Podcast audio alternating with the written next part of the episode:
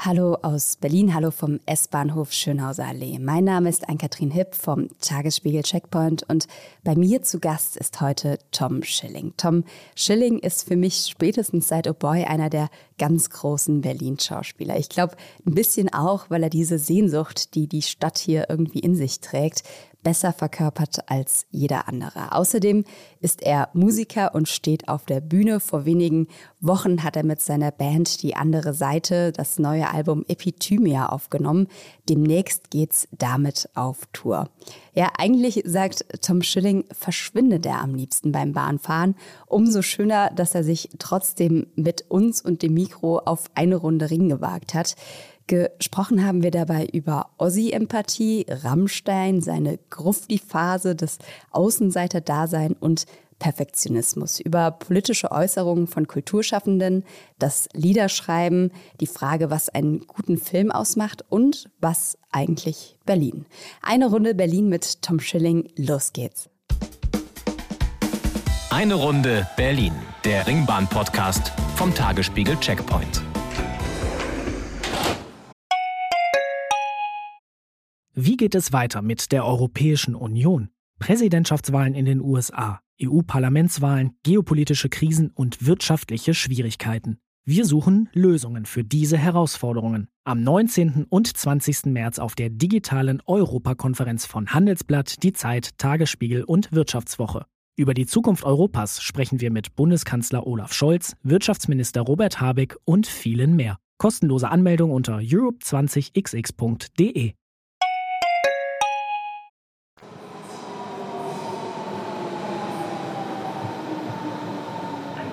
Das ist sogar eine neue Bahn. Das ist doppelt gut. Ist das gut? Ja, das ist gut. Aber es ist ganz schön busy. Guck mal, es ist nichts. Guck kein mal. Doch, Doch, hier.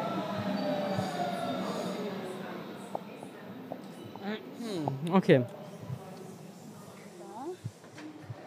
Oder ganz im Eckchen. Können wir auch hin? Ja, wir dahinter? Müssen wir auf jeden Fall später nochmal vielleicht umziehen für Für die Sonne. die rechte Seite. Das ist spannender. Ne? Fürs Fährst lieber in Erste Fahrtrichtung? habe ich keine Präferenz. Du? Mir ist egal. Okay. So. Es ist ungefähr 20 Uhr. Wir hatten tatsächlich. Ja, doch, vielleicht komme ich Willst zu dir. du tauschen? Ja. Nee, Okay. können wir beide in Fahrtrichtung gucken. Gut, dann gucken wir zusammen raus. Wir hatten, glaube ich, fast noch nie nur ein einziges Mal eine Abendrunde bei diesem Podcast mit Kevin Kühnert. Du bist der Erste, der eine relativ späte Zeit hat. Vorschlägt. Mhm. Na, abends ist ein bisschen ruhiger so in der Bahn. Ne? Also, ich bin jetzt nicht menschenscheu, aber wenn man jetzt hier so wie wir so mit Mikrofon sitzt, dann ähm, würde das so tagsüber ein bisschen mehr Aufmerksamkeit zeugen. Und es wäre mir irgendwie unangenehm, dann wäre ich irgendwie befangen. Ich verschwinde lieber gerne beim Badfahren. Außerdem, ja, es, schau mal, jetzt haben wir den tollen Sonnenuntergang gleich. Das stimmt, das ist herrlich. Das ist eigentlich die Super. perfekte Zeit gerade. Du hast hier die Station Schönhauser Allee ausgesucht zum Starten. Warum die Ja. Schönhauser Allee? Weil ich hier wohne. Pragmatischer Kurze, Grund. kurze, kurze Wege. Ja. Und, und kamst jetzt gerade von zu Hause. Genau, ich kam jetzt gerade von zu Hause und das hier so ungefähr mein Kiez. Wie lange wohnst du schon hier in Prenzlauer Berg? Ist es dann? Ja, ich bin in äh, Mitte aufgewachsen und ähm, bin dann irgendwann in Prenzlauer Berg gezogen. Also ja, so weit, weit bin ich nicht rumgekommen. Ich meine, das ist ja einer der Kieze, die sich auch einfach Jetzt wird's rasend busy, ne? schnell, Gesundbrunnen. Jetzt wird's ein bisschen Jetzt wird's ganz schön ja. busy. Ja, bitte sag. die sich rasend schnell verändern. Ist das was, was du irgendwie positiv, negativ wahrnimmst, überhaupt wahrnimmst? Wie sich die Kieze verändern? Hm. Ja, ich äh, bin nichts anderes gewöhnt. Ne? Also als Ur-Berliner ist man an, diese, an dieses Kommen und Gehen von irgendwelchen Läden, von Clubs, Clubsterben und ähm, neue Clubs entdecken und ähm, äh, von, von der ständigen Veränderung irgendwie ist man, das gehört halt zur Großstadt dazu. Ne? Das heißt halt, das ist eigentlich ein Zeichen dafür, dass sie lebendig ist. Ne? Und äh, deswegen habe ich damit überhaupt keine Probleme und ähm, ja. Wie ist das in deinem Kiez? Kannst du es da an bestimmten Orten irgendwie festmachen? Oder? Wie sich der, der Kiez verändert? Mhm. Ja, bei mir wird es jetzt schon ein bisschen bürgerlicher, glaube ich. So. Also viele, viele Familien, die Kinder, Kinder stapeln sich auf dem, auf dem Spielplatz. Das ist aber ja so das klassische Klischee irgendwie, die äh, Hipster-Eltern auf dem Spielplatz in Prenzlauer Berg mit ihrem Samstagssäckchen, so Kollwitzplatz und so weiter. Ja, die, ja genau, auf dem Kollwitzplatz war das ja eher. Jetzt schwappt es so ein bisschen über die Schönhauser rüber Richtung Arnimplatz. Ich habe letztens auch, äh, jetzt vor ein paar Tagen kam erst so ein Wohnreport für Berlin raus und da war tatsächlich auch Pankow die Ecke, die sich am stärksten vom Preisverhältnis quasi gesteigert hat. Also ich glaube, 10 Prozent sind die Wohnungen da jetzt teurer geworden Ja. als vorher. Das heißt, wenn du einen alten Mietvertrag hast, hast du auf jeden Fall Glück. Ja. Also vom Wedding hat man ja, wo wir gerade durchfahren, hat man immer gesagt, dass der, der kommt, der kommt jetzt bald. Ist er denn schon da? Ich glaube, wir, wir warten noch ein paar Jahre. Aber äh, Weißensee und ähm, Pankow sind, glaube ich, richtig begehrt gerade, ne? Wenn man, ja. Du bist ja, du hast ja eben schon gesagt, in Mitte geboren und dann in Mitte auch aufgewachsen, irgendwann nach Prenzlauer Berg rüber. Hat Ostberlin für dich eine Bedeutung oder generell Ostsozialisation? Ja, also ich, ähm, ja, ich bin Ossi, glaube ich, und ähm, reflektiere eigentlich auch immer mehr darüber, wie sehr mich das geprägt hat und erinnere mich vieler Sachen. Und ähm, hatte immer nur Ostpartnerinnen, also in längeren Beziehungen. Glaubst und du, das ist so ein Ding, dass man, als- also Ossi und Ossi? Ja, vielleicht. vielleicht, ja, finden die sich. Also ich weiß auf jeden Fall, dass mich das insofern geprägt hat, als dass ich zum Beispiel, mh, ne, also ich fühle irgendwie eine große Zusammengehörigkeit oder ähm, eine Empathie für Ossis und ähm, also für andere Ossis. Und das glaube ich hat so ein bisschen damit zu tun mit der Wendezeit, wo ich ähm, mh, mit der Veränderung, die man da durchmachen musste. Und mit auch, äh, also ich zum Beispiel habe mich total geschämt teilweise zu sagen, wenn ich im Urlaub war, dass ich aus dem Osten komme. Und ich weiß nicht, woher das kommt, aber irgendwas, ähm, mh, man war immer so ein bisschen so wie, ah ja, man wurde immer so ganz leicht äh, von oben herab oder so ein bisschen belächelt oder na, da seid ihr ja endlich und könnt, ja, jetzt dürft ihr auch mal Coca-Cola trinken und so. Äh, mh. und das verbindet, glaube ich, die Wie ist es heute? Hast du heute noch Probleme zu sagen, dass du ein Ossi bist? Nein. Anscheinend nicht, sonst Ganz im ja jetzt nicht. Gegenteil. Ja. Jetzt gibt es ja eher sowas wie East Pride, nenne ich's. Was Ja. glaubst du, wo, da der, oder wann hat da der Wandel stattgefunden oder wodurch? Ja, vielleicht gibt es diesen East Pride auch nur in Ostberlin. Ein Freund von mir hat mal gesagt, das Größte, was man im Leben erreichen kann, ist in Ostberlin geboren zu sein. Keine Ahnung, was er damit meint. Du bist ja Aber auch. ja, Nee, du bist es gibt halt nicht so viele. Ja, nicht so viele Ostberliner. ja, ja. Gebürtige. Du bist ja auch Rammstein-Fan, ist ja auch quasi so Ostpunk. Ist das auch so ein Identitätsding tatsächlich? Genau, Rammstein ist auch so ein, so ein Ding. Also ich glaube, so diese, das können Leute so aus dem Westen nicht so nachempfinden, warum, ich glaube, Ost, Ossis so stolz sind auf diese Band.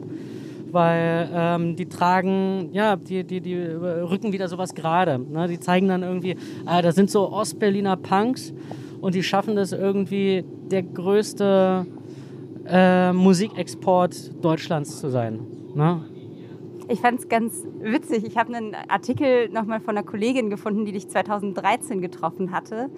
Und damals hattest du ihr erzählt, dass dein erstes Rammstein-Konzert wohl mit 14 Jahren war und du in der ersten, ich weiß gar nicht, ob Ja. du in der ersten Reihe standest und irgendwie die Security wohl so ein bisschen Angst hatte, dass du zermatscht wirst von den ganzen großen Leuten, die da alle irgendwie mit Ja, ja. XXL äh, um dich herum standen. Und du hast dich aber wohl geweigert, dich retten zu lassen. Ja, ich war zu stolz. Ich, also heute, heute wäre es natürlich das Tollste, irgendwie Rammstein vorne irgendwie in diesem, in diesem Graben zu sehen, in, diesem, in dieser Lücke zwischen Bühne und Zuschauerraum. Damals hätte ich mich total geschämt, wenn ich da gestanden hätte. Ich weiß, ich keine Ahnung, woran es lag. Ich, ich wollte das aushalten, aber es war, es war hart. Was würdest du sagen, warst du mit 14 so ein Typ?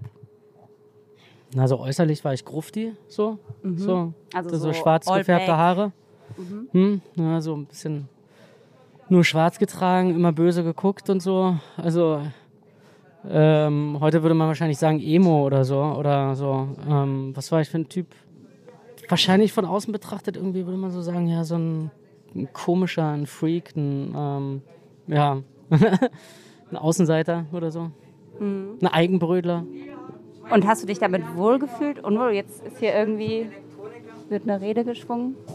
War das was, womit du umgehen konntest oder womit du dich immer ein bisschen unwohl vielleicht gefühlt hast? Womit? Mit dem so Eigenbrötler, Einzelgänger, Freak, wie du eben gesagt hattest. Nee, ich war das halt. Ich meine, wenn man so, ich war immer, also ich bin jetzt auch nicht besonders groß, ich bin jetzt 1,70 Meter, aber damals war ich halt immer mit Abstand der Kleinste und wurde auch oftmals für ein Mädchen gehalten. Und allein das, ähm, wenn man nicht so ein großes Selbstbewusstsein hat, macht einen schon ganz schön zu schaffen. Und allein deshalb ist man schon, ja, wenn man irgendwo in neue Runden kommt oder so, irgendwie auffällig sozusagen.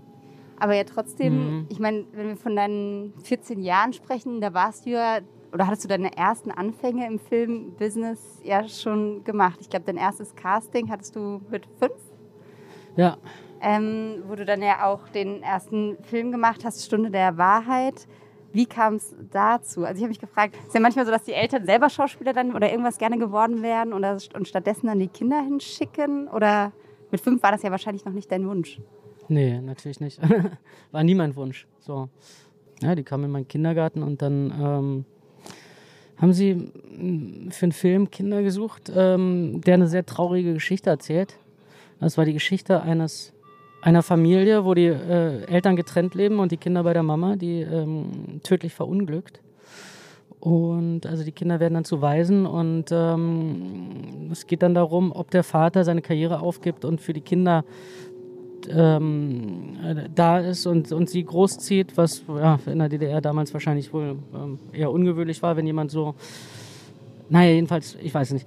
Jedenfalls ähm, suchten sie, glaube ich, Kinder, die so eine gewisse Traurigkeit in sich hatten.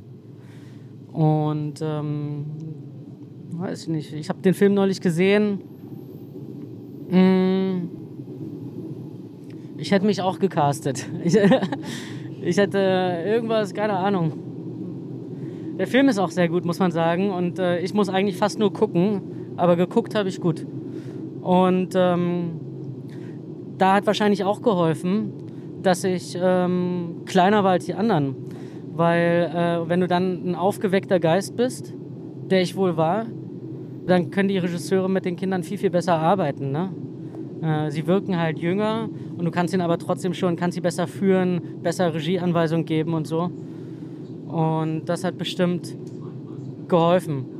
Ich hatte damals äh, noch so einen leichten Sprachfehler. Das hat aber keiner gemerkt. Inwiefern? Worin lag der Sprachfehler? SCH-Fehler. Oh, mhm. da kann ich äh, absolut mitreden. Ich ja. sage nämlich zum Beispiel immer Fleisch statt Fleisch. Das, das kann ich ganz. Glaube ich, gar kein Sprachfehler. Bei Fleisch, mir war es. Also, es ist zumindest. Du kommt, glaube ich, aus meiner Gegend. Ja, ja, ja, klar. Ja. Genau, da gibt es ähm, Gegenden das hat ja aber eher was dazu, dass, dass man äh, dran denken muss, ne? Das richtig, du könntest das ja richtig ich sagen. Es, du genau, könntest Fleisch mich, ich sagen. Ich muss mich dolle ja? konzentrieren, Oder? aber dann geht's. Ja. Genau. Und äh, genau, bei mir äh, rutschte so die Zunge so nach links. Und dann warst du. Sollen wir da rüberkommen, weil da die, gleich die Sonne. Ach so. Gegenlicht? Dann ziehen wir einmal um. So, Platzwechsel. Wir sitzen in Richtung Sonne und wir waren gerade bei deinem Sprachfehler so, geblieben. Ne? ähm, sollen wir einmal, bevor wir weitermachen, vielleicht ist das jetzt eine, diese Unterbrechung ein ganz guter Punkt, um das einzuleiten. Wir haben immer so ein Spiel ähm, im Podcast, der heißt Eine Station Entscheidungen. Da gebe ich dir immer quasi zwei Sachen zur Auswahl und du müsstest ja. dich äh, für eins entscheiden. Du kannst entweder noch was dazu sagen oder es ganz kurz und schmerzlos machen. Ich würde einfach mal loslegen. Wir sind jetzt Jungfernheide. Berlin Tag oder Nacht? Äh, Tag. Winter oder Sommer?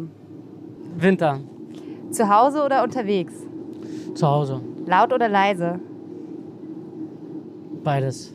Geht äh, nicht? Nee, muss ich entscheiden. Ach so. Und man kann nicht sagen, dass man sich nicht entscheiden kann? Nee, leider nicht. Das sind die Aber Regeln. mein ganzes Leben ist immer so ambivalent und beides. Dann, und dann, die Gegensätzlichkeit. Vielleicht. vielleicht was ja. es gerade ist. Im Moment leise. Stur oder nachgiebig? Nachgiebig. Schwarz-Weiß oder in Farbe? Farbe. Nachos oder Popcorn? Popcorn. Haus besitzen oder Haus besetzen? okay, Haus besitzen. Bildschirm oder Bühne? Bildschirm. Jan Ulrich oder Erich Zabel? Jan Ulrich. Boris Becker oder Steffi Graf? Steffi Graf. Kippe oder Kaffee? Kaffee? Kaffee ganz normal oder mal was Neues? Normal. Zeit reisen oder Zeit stillstehen lassen? Stillstehen lassen. Kopf oder Bauch? Bauch. Und wir fahren ein und die letzte Frage ist lieber in Gesellschaft oder lieber alleine? Lieber allein. Warum? Weiß nicht. Ich bin, bin nicht so ein sozialer Mensch, glaube ich. Bin schnell über, überreizt. So. Ist mir meistens zu viel. Also in begrenzter Gesellschaft fühle ich mich noch wohl so, aber in größeren Gruppen nicht so. Also quasi so eher der Typ gemütliches Abendessen mit den drei besten Freunden oder der Familie, anstatt Ja. jetzt irgendwie in den Club feiern zu gehen. Doch, in Club feiern finde ich auch gut, aber dann ähm, mit meiner Bande. So. Aber so, also so, was ich echt nicht mehr brauche, sind so größere Veranstaltungen, so, wo so, wo man sich, äh, so, wo, wo sich in so einer Oberflächlichkeit verliert. Hast du dir ja einen guten Job ausgesucht, sag ich mal. Nee, das, äh, das, nee, das meine ich gar nicht. Da kann ich mich auch, äh, da kann ich mich auch so ähm, zurückziehen. Und ähm, da bin ich eigentlich auch in, der- fast in der Blase und konzentriere mich nur auf meine Arbeit, auf, auf den Inhalt, den Text und Regie. Und Wobei jetzt zumindest immer dann sehr, sehr viele Menschen um dich herum sind. Was, Ja, was sind so deine Mittel und Methoden, um dann zu sagen, ich konzentriere mich und ich bin jetzt erstmal in meiner... Das ist die meiner Routine, Blase? die, die du irgendwann hast. Ich nehme die viele gar nicht mehr wahr. Klingt gemein, ne? Es klingt ein bisschen gemein, Ja. aber ähm, vielleicht, wenn die Leute es wissen, vielleicht nehmen sie es dir dann auch nicht übel. Nee, du musst ja fokussiert bleiben, sonst wird es ja verrückt werden am Set. So, ich muss so ein bisschen wie. Ich ver vergleiche das immer so ein bisschen so wie. Ich fühle mich immer wie so ein Formel-1-Fahrer. So, wenn die. Ich habe immer dieses Bild von vorm Start irgendwie, wo die in diesem Auto sitzen und so stur irgendwie ähm, nach vorne auf diese Ampel gucken und alle noch so rumwuseln an dem Auto und so. Und die lassen sich nicht beirren. So, und so bin ich am Und was, und was passiert dann nach dem Rennen? Nach dem Rennen, äh, ja, kommt es drauf an, auf den Ausgang natürlich des Rennens, ja. Hm. Und der ist meistens... Meistens gut. Ich wollte gerade sagen, es gab ja wahrscheinlich, oder gab es schon tatsächlich bei so Drehs richtige Katastrophen, wo du danach gedacht hast, ui, jetzt ist das Rennen irgendwie aber gegen die Wand gefahren. Na klar, habe ich auch irgendwie äh, Tage, wo ich äh, versagt habe, auf jeden Fall. Ja. Woran macht sich das Versagen dann fest an solchen Tagen? Na, dass ich merke, dass es mir selber nicht gefallen hat, was ich gemacht habe. Dass ich ähm, mir mehr vorgenommen hatte und das nicht erreichen konnte. Und wenn's, wenn ich dann noch merke, dass es dem Regisseur oder der Regisseurin auch nicht gefallen hat, weil ich Menschen ja schon sehr gut lesen kann, spüre das dann auch, ähm, dann würde ich sagen, ist versagt. Also schauspielerisch. Und hat man dann immer noch mal so einen Reset-Knopf? Also gibt es dann bei solchen, also wenn wir jetzt den letzten Film, den du gedreht hast, uns angucken, gab es oder gibt es an solchen Drehdingern dann irgendwie die Möglichkeit, überhaupt noch mal diesen Reset-Button zu klicken und noch mal neu zu starten, so einen Drehtag? Oder ist das alles so eng getaktet, dass es dafür keine Möglichkeit gibt? Also man dreht jetzt nie, also sehr selten eine Szene nochmal, weil sie irgendwie einem Schauspieler nicht gefallen hat. Nee, das ist was, was ich mit mir selber ausmachen muss. Das ist einfach mein Perfektionismus, der mich dort dann. dabei lasse ich auch dann vollkommen außer Acht, dass natürlich der Film auch im, im Schnitt entsteht. Also man muss sich tatsächlich beim Film schon sehr doof anstellen, dass man richtig äh, schlecht rüberkommt, weil eigentlich kann man alles schön schneiden. Das heißt, du würdest sagen, man braucht gar kein Talent? Oder schon, trotzdem? Naja, klar braucht man Talent und äh, so eine Art Charisma, aber es ist gerade im Film kann man auch, wenn man mit, mit einem, ja, so einem äh, äh, durchschnittlichen Talent, ja, eine gute Figur machen, wenn man in guten Filmen landet und gute Cutter und so hat und gute Regisseure und so. Was würdest du sagen, was macht einen guten Film aus? Ich glaube, ich muss erst noch mal erklären, was ich damit meine. Ja, mach Weil in einem Interview zum Beispiel mit Christoph Waltz hat er mal gesagt, dass ihn das so stört. Dass es heißt, er sei so ein toller Schauspieler, weil er bei den Oscar gewonnen hat für die Tarantino-Filme. Aber er hat ganz richtig gesagt, woran man sieht, dass er ein toller Schauspieler ist, ist der ganze durchschnittliche oder eher Schrott, den er in Deutschland gedreht hat, wo er trotzdem eine gute Figur gemacht hat. Da zeigt sich, äh, da zeigt sich ob, ob ein Schauspieler was drauf hat. Ob er aus einem wirklich, wirklich teilweise sehr peinlichen, mit einer peinlichen Vorlage irgendwie eine, äh, eine Szene ähm, abliefern kann, äh, die irgendwie ähm, eine, eine, einen Hauch von Magie hat. Würdest du dem denn dann zustimmen, dass der deutsche Filmmarkt viel produziert, was wenig Magie hat? Ich glaube, überall wird, mhm. ist der Ausschuss an richtig gutem Material nicht besonders hoch. Ist ja in Amerika nicht anders.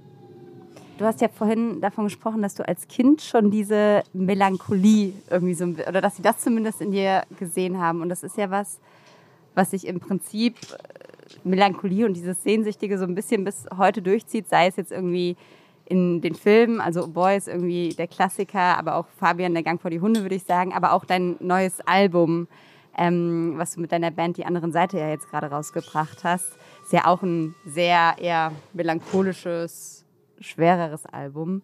Das zieht sich so wie so eine rote Linie, wo man sich fragt, oh Gott, ist die, der Arme jetzt einfach immer melancholisch oder ähm, ist das eigentlich, sind das nur Phasen oder sind das dann auch, bespielt sich das dann auch gegenseitig? Weißt du, was ich meine? Du hast quasi eine Rolle, die sehr melancholisch ist und dann ist sozusagen, tritt das vielleicht auch wieder auf dein Leben ein oder, also diese Frage zur Melancholie quasi. Nee, ich glaube, ich, ähm das ist, äh, es, ist nicht, äh, es sind nicht die äußeren Umstände, die mich dazu gebracht haben, dass ich eher ein melancholischer Mensch bin. Also nicht die Rollen machen mich melancholisch, sondern ähm, ich trage viel von, von meinem Inneren, von meinem Wesen mit in, in die Filme und in die Musik sowieso. Und was glaubst du, woher das kommt? Also würdest du sagen, man ist veranlagt und ist eher ein fröhlicher oder melancholischer? Oder worin besteht eigentlich diese Melancholie, wenn du von Melancholie sprichst? Ich glaube, ein großer Teil ist bestimmt eine frühkindliche Prägung oder so. Ne? Also ich glaube, dass viel von der Persönlichkeit in den ersten drei Jahren oder so entsteht. Und hast du da mal nachgeforscht, irgendwie bei deinen Eltern oder sowas, was sich da geprägt haben könnte? Ich setze mich mal äh, ständig mit mir auseinander. Viel zu viel wahrscheinlich, würden andere sagen. Ja. Also hast du das Gefühl, dass dir das was hilft? Kommst du da zu einem Ergebnis oder braucht es das vielleicht auch gar nicht? Mm. Ich, ja, das Leben ist halt nicht so, dass, dass irgendwie am Ende eine, also ein Ergebnis steht, ne? Oder, oder, oder, oder die, alle Fragen beantwortet sind. Ähm, manche stellen sich halt mehr, manche weniger. Und ähm, ja, ich weiß nicht, ich bin einfach mehr auf der auf der sehnsüchtigen Seite. Also ähm, so ein Gefühl von Mangel oder so, dass oder man nicht vollkommen ist oder dass man dass, dass einem irgendwas fehlt und so eine Sehnsucht nach, was weiß ich, Verschmelzen oder nach irgendwie einer Geborgenheit oder so oder nach einem Trost äh, die ist einfach in, in, mir. Und jetzt kennen äh, auch schon die Leute, die dann immer sagen, irgendwie, ja, was brauchst du denn, was willst du denn? Du hast einen tollen Beruf und so und eine Familie und Kinder, bist gesund und äh, ist auch alles richtig, ja. und ähm, ja, trotzdem trage ich eine Sehnsucht in mir. Und die hast du jetzt quasi versucht, auf deine Platte zu packen, auf deine neue? Ich habe angefangen vor, drei Jahren wieder Lieder zu schreiben und habe irgendwann festgestellt, dass es wahrscheinlich ein Album wird und ähm, habe mir das dann so in, in, in, den Kopf gesetzt und war in so einer äh, leicht manischen Episode, würde ich sagen, und habe da irgendwie Lieder geschrieben, die eher ähm, düsteren Charakter hatten. Wenn du von, von der manischen Episode sprichst, sind das dann so die manischen und depressiven Phasen oder inwiefern manische, manische Phase? Ja, ach, man muss, ich glaube, mit so psychischen Einordnungen äh, so immer so ein bisschen vorsichtig sein, weil ich glaube nicht, dass man mich jetzt als manisch-depressiv ähm, klassifizieren würde. Aber ich habe sicherlich Tendenzen, die dahin gehen. Und wenn es ähm, es gibt Phasen, in denen ich mich sehr in etwas reinwerfe und ähm, und dann nur noch ähm, wie auf Autopilot unterwegs bin. Also es sollte jetzt auch gar keine Psychoanalyse ja. werden. Ich glaube nur, weil das ist das Erste, woran ich denke, wenn ich manisch höre, ist das, glaube ich, in diesem Zusammenhang, einfach in dieser Konstellation. Ja, dem, ähm, ja, ja, ja, klar. Also, ja. ja, ich habe... Hm. Du gehst ja jetzt dann bald auch auf Tour. Wie ist, ist das dann so ein positive Aufgeregtheit gerade? Ist es so, ich meine, nach Corona ist es wahrscheinlich jetzt für alle sowieso erstmal dieses Rauskommen wieder, dieses irgendwie auf eine Bühne gehen, Publikum vor sich zu haben. Irgendwie freue ich mich diesmal, weil äh, ich auf das Album so stolz bin und ich finde es echt richtig gut geworden. Und ich krieg auch, ähm, muss ich, muss ich äh, hier sagen, echt viel Rückmeldung, weil ich weiß, dass es ähm, diese, ist ja so fast so eine Art Konzeptalbum, ist ja so eine Art moderne Winterreise, nenne ich es manchmal so. Ich habe auch viel Schubert gehört währenddessen, aber ich wollte es halt wirklich auch dunkel und ähm, schwer, ne? Weil es halt damals so war. Und ähm, jetzt zu sehen, dass es vielen, die manchmal ähnlich empfinden, viel bedeutet, das freut mich dann total.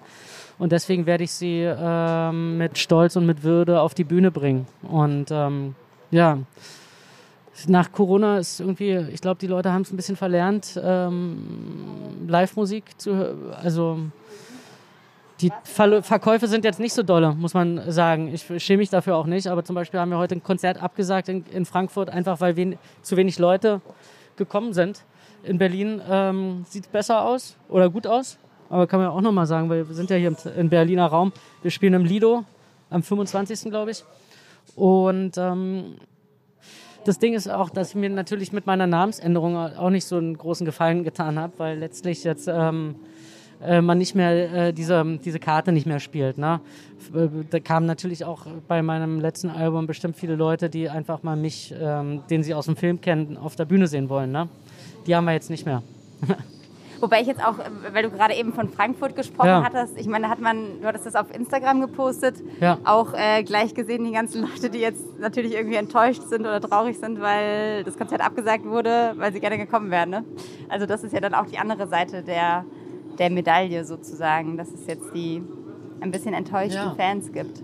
Ja, kann ich, kann ich sehr gut verstehen. Also, aber wenn der Veranstalter das dann irgendwie, ja, wenn ja. sich das für den nicht rentiert oder so, dann können wir nicht, dann können wir nicht spielen. Warst du schon wieder auf einem Konzert? Mhm. Welches? Get Well Soon. Okay, kenne ich ja. jetzt gar nicht. Was machen die? Indie, Indie Pop, würde ich sagen. Und hattest du da das Gefühl, dass man das Alternative ja. noch quasi oder war da dieses verlernt Gefühl dann nicht vorhanden? Ich glaube, die spielen normalerweise auch in größeren, also mit vor größerem, also war auch ein bisschen abgehängt und so. Man kann ja die, die Venues dann auch so verkleinern, dass es, dass es nicht irgendwie ähm, nicht auffällt aussieht. Mhm. quasi. Mhm. Und Aber ja klar, nee, das Ding ist auch so, ich glaube insofern verlernt, als dass die Leute ja halt so ein bisschen also ich glaube, dass, dass es für das Live-Geschäft das auch natürlich schwierig macht, weil die meisten haben in den letzten zwei Jahren wahrscheinlich dreimal irgendwelche Konzerttickets irgendwie zurückgeben müssen und haben einfach auch keinen Bock mehr in äh, ähm, ähm, weit im Voraus Karten zu kaufen. Und dann ist es auch für die Veranstalter total schwierig abzuschätzen, ob das vielleicht noch wird, weißt du, ob dann vielleicht die Leute eher spontan kommen zum Konzert. Du hattest unter dem Post auch geschrieben, vielleicht ist gerade auch keine Zeit für traurige Musik. Ja, also als unser Album rauskam und ich hatte es ja schon vor drei Jahren geschrieben, vor der Corona-Krise, ja, also. Ich glaube, in zwei ähm, Monaten hast du es geschrieben, ne? Also relativ schnell auch. Genau, und dann, ja. das war 2019. Hm, Im Jahr 2019 habe ich viel geschrieben. Ne? Ähm, genau, das war halt länger her und ähm, vor Corona und es ist ein sehr persönliches Album und jetzt kam es halt irgendwie zu einem Zeitpunkt, das hat er dann auch natürlich viel Vorlauf, äh, ging es los mit Promotion, was ja äh, schon mal auch irgendwie ein bisschen peinliches Wort ist, etwas zu promoten und dann in Zeiten, weißt du, wo gerade irgendwie ähm, der Krieg in, in der Ukraine ausgebrochen war, war es dann irgendwie auch teilweise ein bisschen, durchaus ein bisschen unangenehm, irgendwie über seine, ja, Seelen, über seinen see persönlichen Seelenschmerz zu sprechen. Ja. Ähm, wie hast du das ähm, in Sachen Ukraine? Gibt es ja auch dann viele Künstlerinnen und Künstler, die sich dazu gerade geäußert haben, unter anderem Schauspielkollege Lars Eidinger, die den offenen Brief geschrieben hatten an den Bundeskanzler mit der Bitte, keine schweren Waffen zu liefern, weil man den dritten Weltkrieg fürchtet und hatten ja irgendwie geschrieben, dass sie quasi einen, einen Kompromiss gerne, gerne hätten oder dass, dass man da aufeinander zugeht. Wie nimmst du solche Debatten wahr? Du hattest dich ja, es gab ja dann auch nochmal einen Gegenbrief mhm. sozusagen du hast, wenn ich richtig informiert bin, zumindest keinen unterschrieben. Nee, aber ich verfolge das und ich verfolge es total gerne und ich finde es auch wirklich, ähm, von mir aus können alle, also können viele Leute Briefe schreiben und ähm, wenn sie sich darüber Gedanken gemacht haben und wenn sie dann zu diesem Schluss gekommen sind und wenn sie der Meinung sind, dass sie äh, den in die Öffentlichkeit tragen wollen und dass sie mit ihrem Namen oder so vielleicht andere irgendwie, keine Ahnung, zum Denken oder zur, zu der gleichen Meinung bringen wollen oder so und das, das, dann ist das erstmal gut. Ne? Also, also der, dass, dass man sich drüber unterhält, weil es sind ja total schwierige äh, Themen und wirklich existenzielle Themen. Ähm, ja. Und würdest du, also wenn du jetzt so drüber nachdenkst, auch unterschreiben oder ist das was, wo du dich. Nee, ich würde nicht unterschreiben. Also keine Seite. Okay. Einfach weil du sozusagen unentschlossen. Also ich finde das schon auch das Krasse ist ja immer bei diesen Debatten, das hat man ja bei der Corona-Geschichte und wir machen alle machen äh, alles dicht machen und jetzt auch wieder bei der Kriegsgeschichte, dass diese Fronten auf jeden Fall so verhärtet sind, dass es gar keine Debatte eigentlich so richtig gibt. Also dass es gar kein Gespräch mehr zumindest zu führen ist, so sehr man eine Seite falsch halten kann, aber dass da so die Fronten verhärtet sind. Ja, mh. Das ist, ja, das ist so ein bisschen die. Und, ja, wir haben es äh, irgendwie offenbar so ein bisschen verlernt, die Gegenposition auszuhalten, weil wir uns natürlich auch in diesen Blasen immer be, äh, der Selbstbestätigung oder bestätigt werden ähm, äh, befinden. Das, dieses ganze Kommentarlesen ist ja auch so schwierig. Aber ich ähm, würde jetzt auch einfach per se nicht mitschreiben, weil ich es auch nicht weiß. Weißt du, ich, ich, ich, ich weiß es nicht. Und ähm, je besser jemand äh, ähm, mir das darlegen kann oder, oder ich, ich mir fällt es total schwer. Mhm. Also Punkt. Wie geht es weiter mit der Europäischen Union? Präsidentschaftswahlen in den USA, EU-Parlamentswahlen, geopolitische Krisen und wirtschaftliche Schwierigkeiten. Wir suchen Lösungen für diese Herausforderungen. Am 19. und 20. März auf der digitalen Europakonferenz von Handelsblatt, Die Zeit, Tagesspiegel und Wirtschaftswoche. Über die Zukunft Europas sprechen wir mit Bundeskanzler Olaf Scholz, Wirtschaftsminister Robert Habeck und vielen mehr. Kostenlose Anmeldung unter europe20xx.de.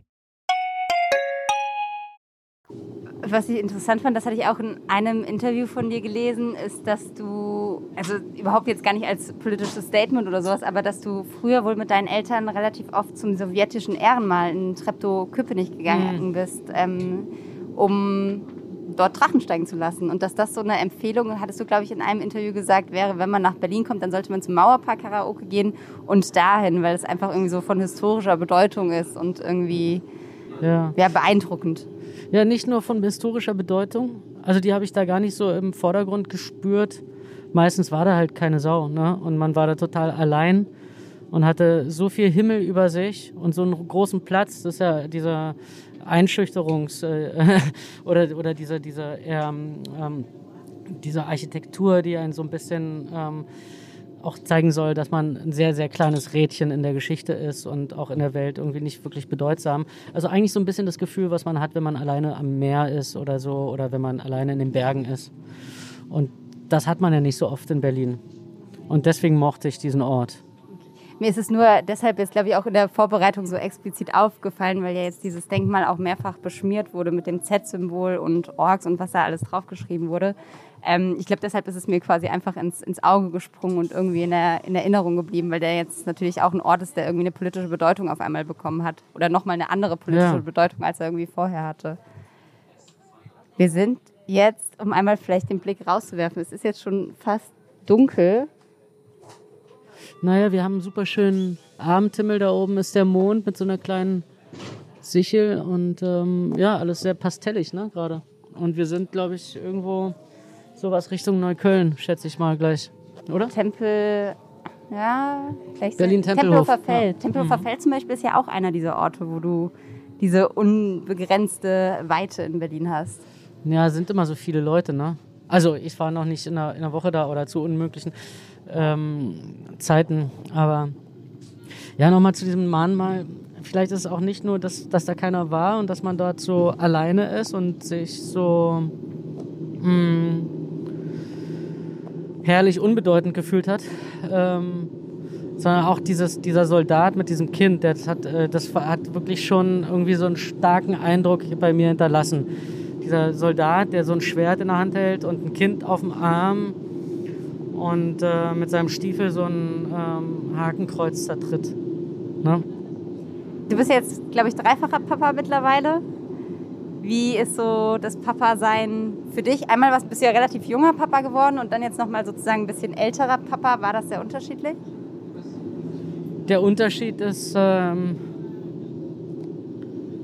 dass man andere Fehler macht, wenn man zu, dann zu einer anderen Zeit Inwiefern? Vater wird. Ich glaube, als ich jung Vater geworden bin, hatte ich äh, noch viel zu viel mit mir selber zu tun und ähm, war noch nicht so richtig reif und stabil, würde ich sagen. Und jetzt ist man vielleicht so ein bisschen zu übervorsichtig oder zu vielleicht ähm, mh, die Gefahr ist da, dass man jetzt den Kindern äh, zu wenig Raum lässt. Hast du das Gefühl, dass sozusagen in deinem beruflichen Umfeld viel Zeit fürs Papa sein ist? Oder wie sieht so dein normaler Alltag in der Regel aus? Gibt es wahrscheinlich gar nicht so richtig, oder? Je nachdem, welches Projekt gerade ansteht. Ja, es gibt eigentlich so zwei Szenarien. Entweder ich drehe und dann bin ich nicht da. Oder ich bin da und dann ähm, mache ich so tagsüber, was getan werden muss, so Ablage oder auch Sachen für mich oder, oder mache Musik und, äh, oder bereite irgendwelche Sachen vor. Und ähm, dann ja, machen wir frühmorgens stehen wir auf und machen Frühstück und dann ähm, werden alle zur Schule und Kita gebracht. Und nachmittags holt man sie wieder ab und verabredet sie mit Freunden oder steht auf dem Spielplatz rum. Und dann macht man Abendessen und dann es ist es vergeht wahnsinnig schnell die Zeit dann. Ne? Hm. Ist deshalb auch vorhin dieses. Hast du Kinder? Nee, ich habe äh, keine Kinder. Ich bin noch kinderlos quasi, ja. genau. Ich würde, also ich möchte ja. gerne auf jeden Fall irgendwann mal Kinder haben, aber habe ich noch nicht. Ähm, aber tatsächlich, meine Eltern zum Beispiel, die haben mich auch relativ jung sind die Eltern geworden und ähm, Osteltern. Was? Bist du nee, nee, ich bin nicht aus dem Osten. Ich war ein frühes Westkind. Mhm. Ähm, aber deshalb hatte ich zum Beispiel mhm. immer super junge Eltern und das fand ich eigentlich immer ziemlich cool. So im Sommerurlaub musste man sich entweder Freunde quasi suchen oder man hatte halt die Eltern, mit denen man irgendwie auch ganz coole Sachen machen konnte. Dann so. Also ich habe das eigentlich immer als, als sehr, sehr schöne Sache empfunden. Ja. Und irgendwann kommt man dann ja dann auch in ein Alter, wo man dann noch nicht mehr junge Eltern. Wobei ich auch das Gefühl habe, in Berlin werden die Leute später Eltern als auf dem Dorf, wo ich herkomme. Ja, das kann ich mir sehr gut vorstellen. Na klar, die müssen auch erstmal irgendwie, keine Ahnung, erstmal Karriere machen oder so. Bis 30 ist man ja meistens Praktikant oder so. Und dann hast du dich gerade eingearbeitet in deinen Job und dann kannst du nicht gleich Kinder kriegen, ne? So. Ja. Ja, und dann muss man ja, und davor muss man noch mal exzessiv feiern gehen. Das machen ja so irgendwie alle, die nach Berlin kommen. Also das sind irgendwie so die, die typischen stimmt. Phasen. Aber wobei, jetzt sind die ja eigentlich meistens schon mit der Schule irgendwie auch schon um mit 17, 18, ist ja schon Abitur, ne? Früher war das erst ja, so 19 so ja. oder so. Und dann hast du erstmal noch ein Jahr Zivildienst gemacht oder. und ähm, ja. Und dann musste man natürlich erstmal. Ganz kurze Aufmerksamkeit. Ich habe Todeshunger, ich habe Durst. Ich habe noch nicht mal einen Euro oder zwei. Was macht ihr denn da? Wir machen ein Interview. Wir nehmen Podcast auf. Cool. Hier, ich habe 20 Cent. Dankeschön. Leider nicht mehr. Sorry. Ja. Ähm, ja, ist ganz witzig tatsächlich. Da habe ich vorhin noch mal drüber nachgedacht, als du wirst das wahrscheinlich oder ziemlich genau nicht mehr wissen, aber als ich äh, nach Berlin gekommen bin, in meinem ersten Jahr ist der Film Oh Boy rausgekommen. Und damals war das Jugendmedien-Event und ich hatte dich Was war da so für ein Event? Jugendmedien-Event, da wurde euer Film gezeigt. Aha.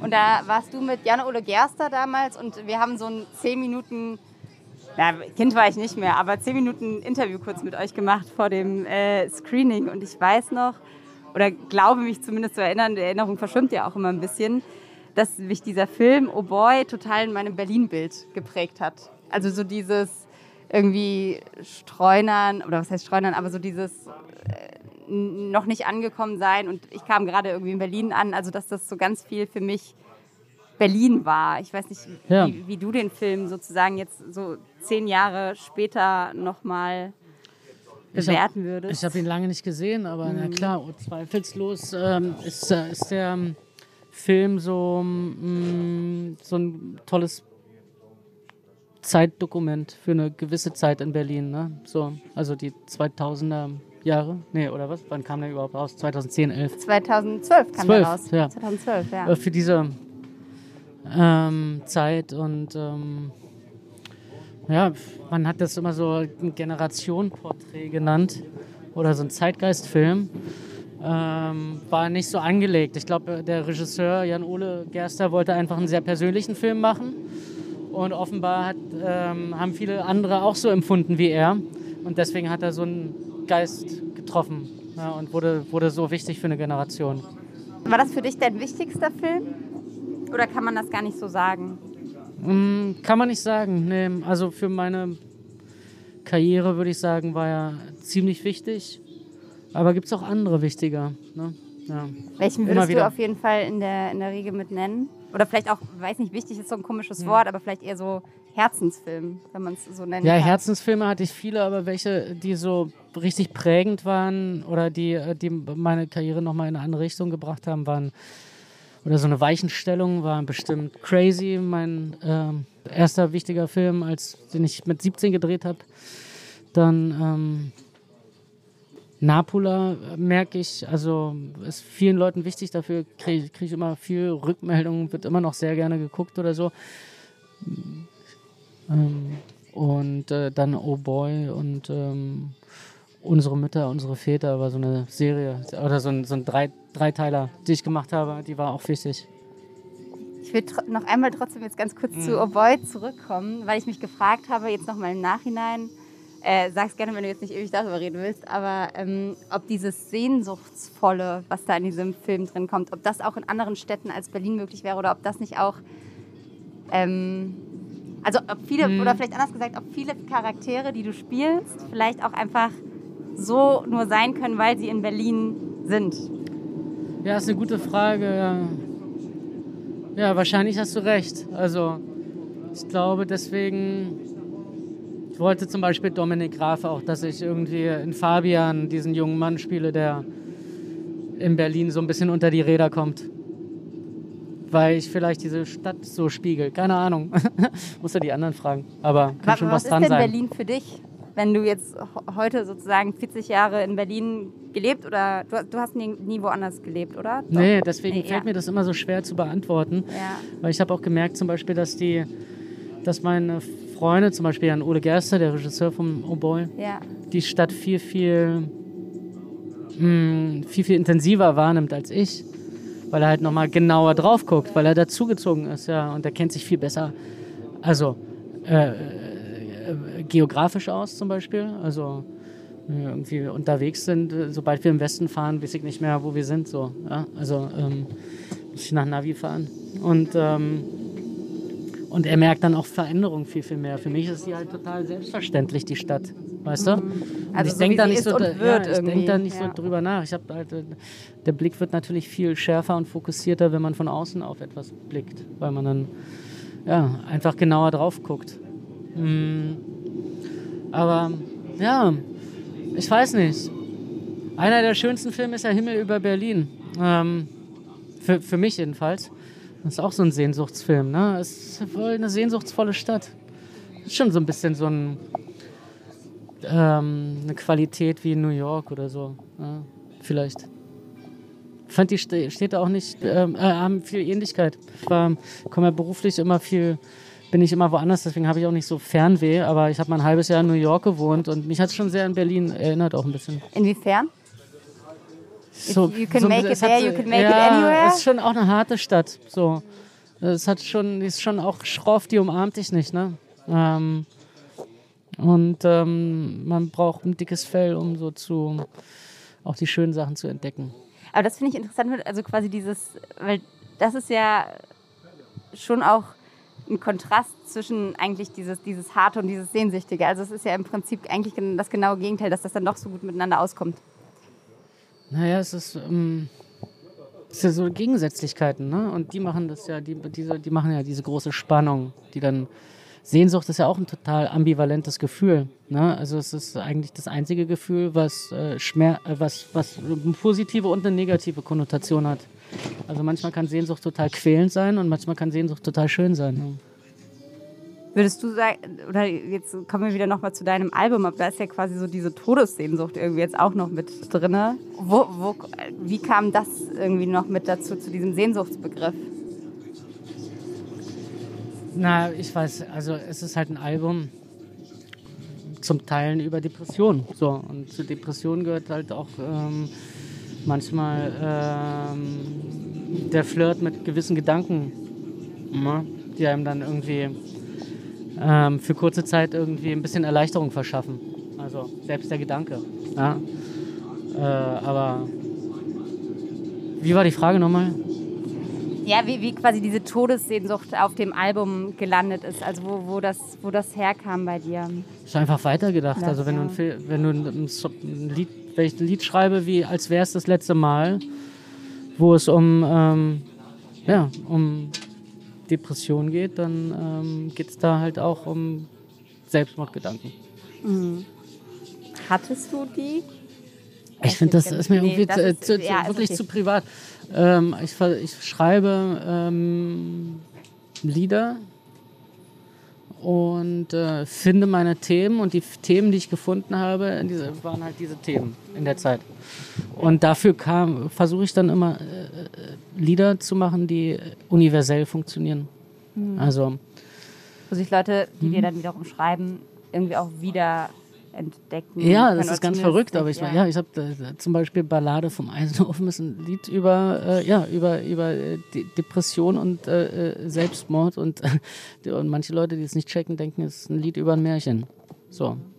Es wurde tatsächlich auch in ganz vielen Rezensionen geschrieben, ähm, dass dein Album ja ganz viel an Märchen erinnert, wo ich auch kurz dachte, das sind aber ganz schön traurige Märchen, also so Märchen habe ich ja, zumindest als ist natürlich kein gelesen, Märchen, ja. Märchen gehen ja meistens gut aus, ne? Ja. Also und ähm, ja, die Ballade von, vom Eisenofen ist kein Lied über einen Prinzen in einem Eisenofen, sondern es ist eine Analogie, also eine psychologische Analogie.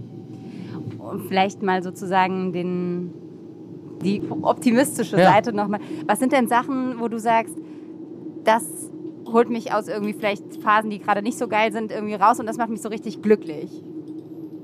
Äh, ziemlich gut funktioniert immer Tennis, mhm. also Sport. Wo Steffi Graf das größere Vorbild ist, wie wir vorhin gelernt Ehrlich haben. Ehrlich gesagt, mit beiden habe ich nichts zu tun. So. also. Aber war, warst du da noch, war das noch deine Zeit, wo die quasi, ich weiß gar nicht mehr, nee. aber es war auf jeden Fall vor meiner Zeit. Nee, ähm, Ende 80er. Da war ich noch Kind der DDR. Ja. Also klar, Boris hat noch ein bisschen länger gespielt. Ähm, aber Nee, also für mich hat zum Beispiel Jan Ulrich eine viel größere Bedeutung als äh, Boris Becker.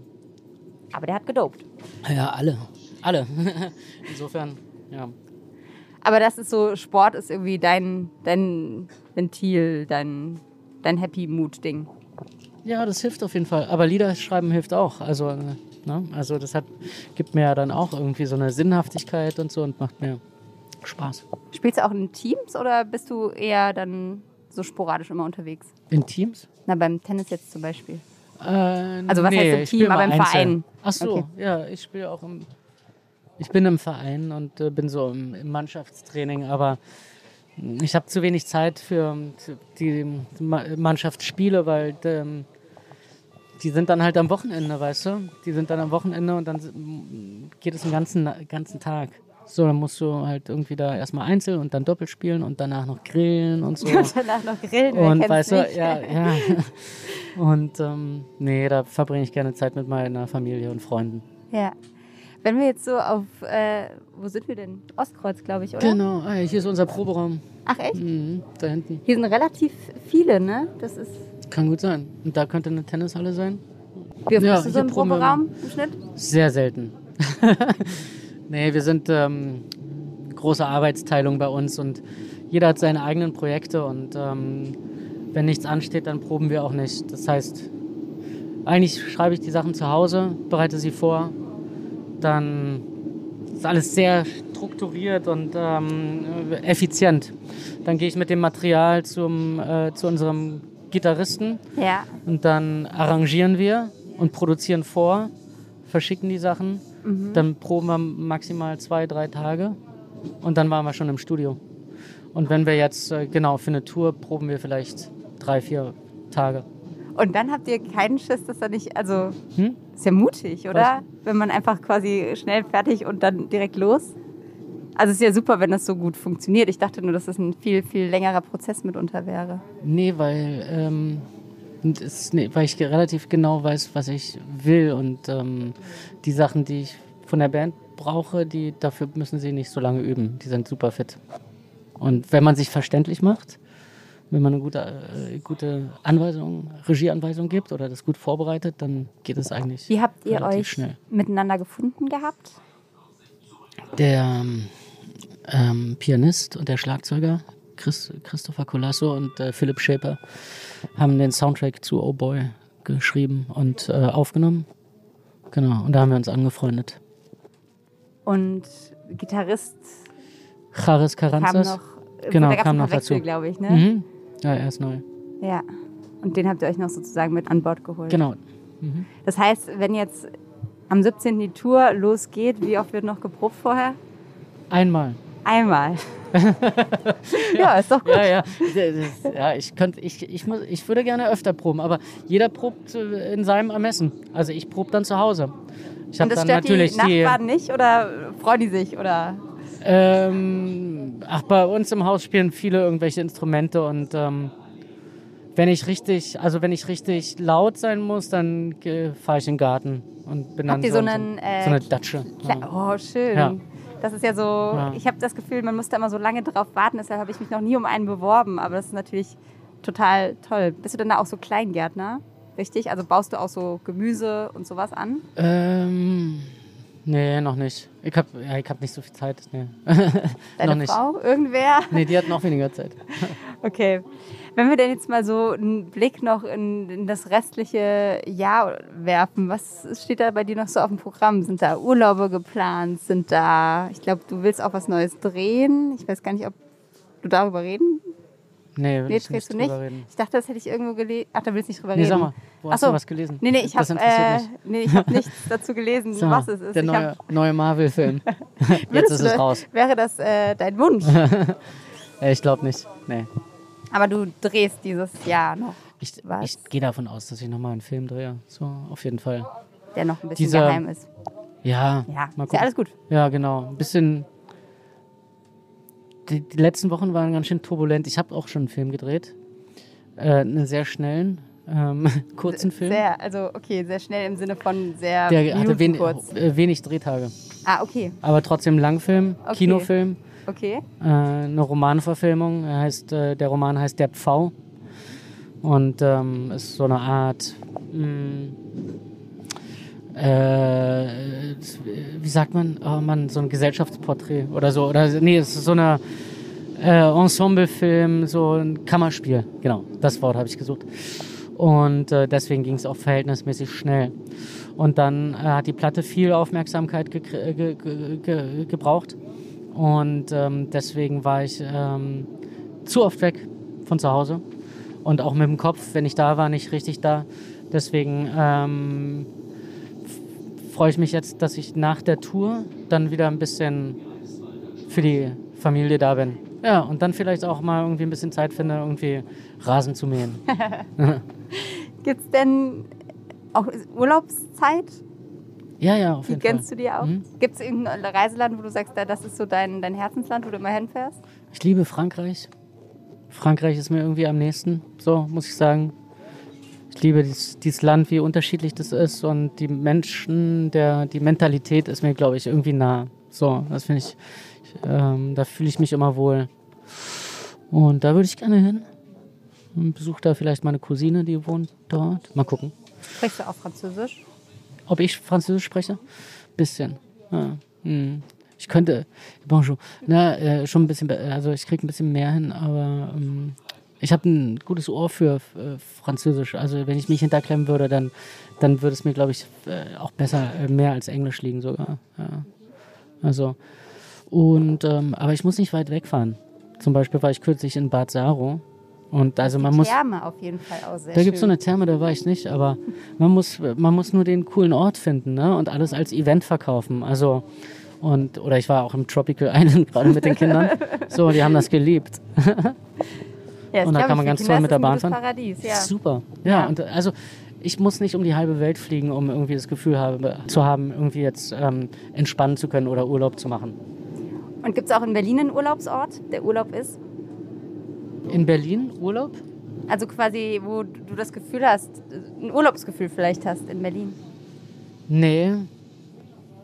In Berlin muss man einfach mal so, also was mir zum Beispiel neulich irgendwie echt gut getan hat, ist irgendwie loszuspazieren.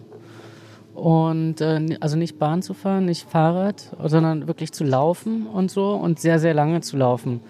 Und dann kommst du ja in Viertel, in die du noch nie warst und nimmst ihn auch viel, viel genauer wahr, weil du zu Fuß unterwegs bist. Und das kann einem schon hier und dort ein Urlaubsgefühl vermitteln, denke ich. Das hat ja schon fast wieder was von äh, Nico in Oh Boy, Ja, das Schlendern. ich glaube, nächste müssen wir raus. Mhm, nächste müssen wir raus. Gibt es noch, wenn wir jetzt so kurz vorm Ende sind, irgendwelche Themen, über die du, von denen du noch nie was gefragt wurdest, aber die du einfach mal gerne sprechen würdest? Du hast ja jetzt echt viele Interviews gegeben. So, Gab es irgendwas, wo du dachtest, Worüber Mensch, ich mal darüber... sprechen wollte? nee, fällt mir wahrscheinlich ein, wenn wir jetzt uns ähm, verabschieden. Dann habe ich noch eine Frage. Jetzt müssen wir unsere, nicht, dass wir unsere über eigenen Kabel gleich stolpern. Nee, nee, wir stolpern nicht. Aber vielleicht, wenn wir, wenn wir jetzt noch einmal sozusagen unsere, unsere Ringbahnfahrt äh, durch Berlin mit einem Berlin-Thema beenden. Wenn es heute dieses Zeitporträt, was, was O'Boy vielleicht war, wenn wir das heute nochmal im Jahr 2022 ein neues Zeitporträt für Berlin machen würden. Ja. Und du hättest die Hauptrolle. Was wäre das für ein, für ein Typ? Oder was würde da in diesem Film vielleicht passieren? Ich glaube, ich wäre nicht mehr die richtige Besetzung. Ich bin fühle mich zu alt. Das ist wirklich langweilig. Ich bin ja schon äh, fast auf dem Absprung irgendwie. 40, das ist doch nicht Ja, alt. Doch, ich bin ja schon, ich flirte ja schon mit irgendwie nach Brandenburg ziehen oder so. Das hat Wirklich? nichts mehr mit Berlin zu tun. Nee. Du flirtest mit Brandenburg? Ja, schlimm, ne? Oh Gott. Warte, wir können mal langsam äh, raus, dann kannst du noch mal kurz diese Brandenburg-Geschichte erzählen. Ey, wer hätte gedacht, dass es äh, abends um 8 Uhr so busy ist in der Bahn, ne? Ja. Wann hätten Aber- wir denn fahren sollen? Sag mal. Also, ich glaube, Was dass die beste tatsächlich so elf oder noch später abends fast noch ein Noch bisschen besser. abends. Nächstes Mal Ja, machen wir noch später abends. Aber nächstes Mal gibt es wahrscheinlich nicht. ich, oh, war, ich war das eine. Absage? Nee, ist ja langweilig. Ja, es ja, gibt ja so viele andere, äh, die auch irgendwas über Berlin zu sagen haben. Nee, aber erzähl doch noch mal kurz von deinem Ach so, Brandenburg-Traum. warum ich äh, der Falsche bin für Berlin? Ich weiß nicht. Ich habe irgendwie das Gefühl, ähm, äh, ich habe andere Themen zu erzählen. So, und ähm, Berlin hat ja auch viel mit der äh, mit, mit Feier und so Kultur zu tun und mit ähm, so diesem ähm, Abenteuer, ne? was man hier so, wie man sich hier so, so verlieren kann in der Stadt. Aber ich verliere mich nicht mehr. Ich äh, sortiere mich und ähm, und strukturiere mich. Das ist, ähm, glaube ich, sexy für einen Film. Aber ich finde, das ist ein total schönes Schlusswort. Äh, Grüße auch an die Berliner Verwaltung, muss ich direkt dran Ja. denken. In Brandenburg ist strukturierter. Ja. Berlin verliert man sich. Ja, ja. Na klar, das wird jeder bestätigen können. Selbst, Ja. selbst die Ämter in äh, Brandenburg fu funktionieren, glaube ich, besser. In diesem Sinne, das ist doch ein schönes Schlusswort. Ja. Äh, schön, dass du dabei warst. Vielen Danke, Dank. Tom. ja, hat Spaß gemacht. Danke. Eine Runde Berlin, der Ringbahn-Podcast vom Tagesspiegel Checkpoint.